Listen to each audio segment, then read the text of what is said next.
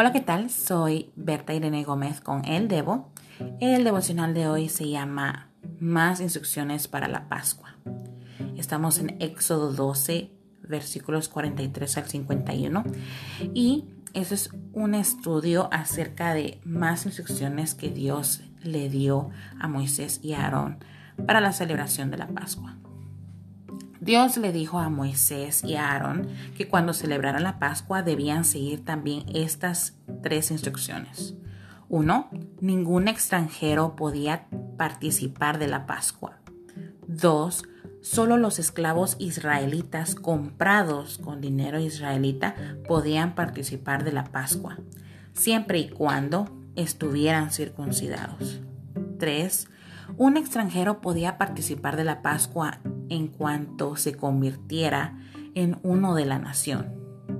¿Qué significa esto? Para esto tendríamos que recordar la historia en Génesis 17, 9 al 14, donde Dios hizo un pacto con Abraham.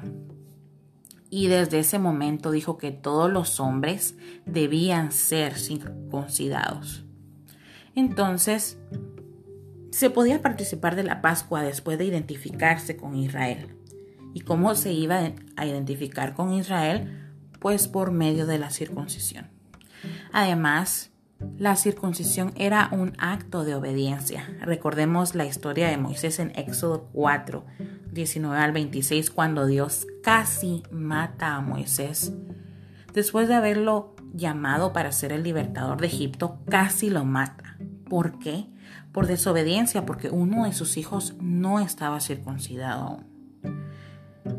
Estas tres instrucciones fueron adicionales a las instrucciones que ya había dado Dios al inicio de este mismo capítulo. Ahora, ¿qué podemos aprender de esto? Número uno, no podemos servir a Dios y ser desobedientes al mismo tiempo. Por ejemplo, el caso de Moisés. Dos, no podemos adueñarnos de promesas que son para el pueblo de Dios si no somos parte del pueblo de Dios. Pero hay una buena noticia en el siguiente punto. ¿Cómo podemos pertenecer al pueblo de Dios?